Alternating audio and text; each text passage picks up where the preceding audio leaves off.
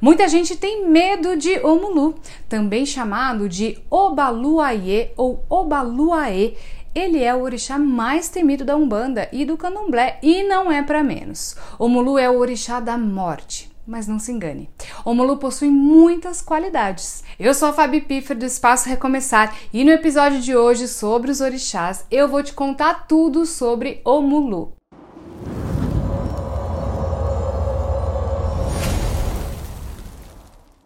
Omulu é o famoso orixá da morte. Por isso é muito temido pelos praticantes de religiões de origem africana.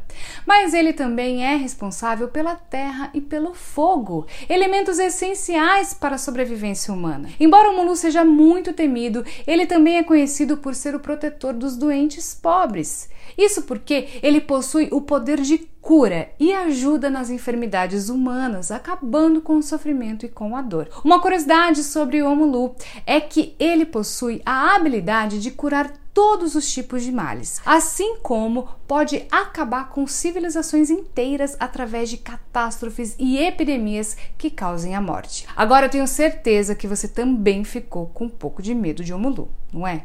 ah, outra coisa peculiar desse orixá é que ninguém consegue esconder nada de Omulu. Ele simplesmente sabe todos os detalhes da vida de uma pessoa, por isso jamais tente enganar esse orixá, ok? Também é muito importante lembrar que Omulu é sincretizado na Igreja Católica por duas santidades que representam cada uma de suas linhas espirituais. Obalu Aie por exemplo, é representado por São Roque no catolicismo, o santo padroeiro dos enfermos. E Omulu é representado por São Lázaro, o santo que protege os mendigos e os leprosos.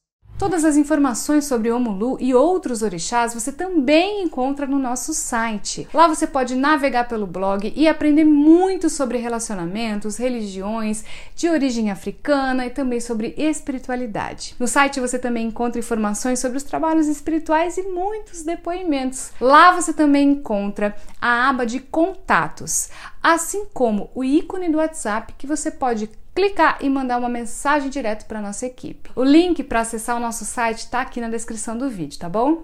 Bom, agora eu vou te contar as características dos filhos de Omulu. Como o próprio orixá, seus filhos são muito tristes, depressivos e levam a vida de forma negativa. São muito teimosos, costumam reclamar muito sobre as situações do dia a dia, saúde, dores no corpo.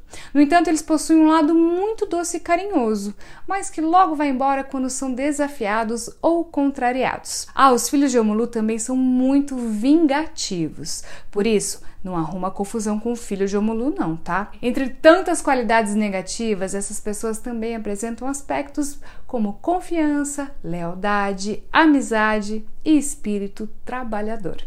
Agora vamos entender um pouco sobre o culto a esse orixá.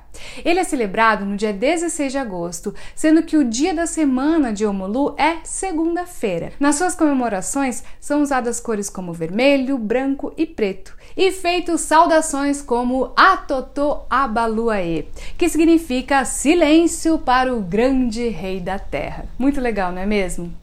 Mas se a sua intenção é agradar o Mulu, aposte nas oferendas para conquistar esse orixá. E nesse caso, use pipoca, lâminas de coco e algumas colheres de mel para preparar a sua oferenda. E se você quiser saber mais sobre os orixás, confira um vídeo aqui no canal onde eu conto tudo sobre essas entidades espirituais. Eu vou deixar o link nos cards. Se você gostou desse vídeo, curta e compartilhe o vídeo com outras pessoas. Ajude o nosso canal a crescer e a alcançar mais pessoas.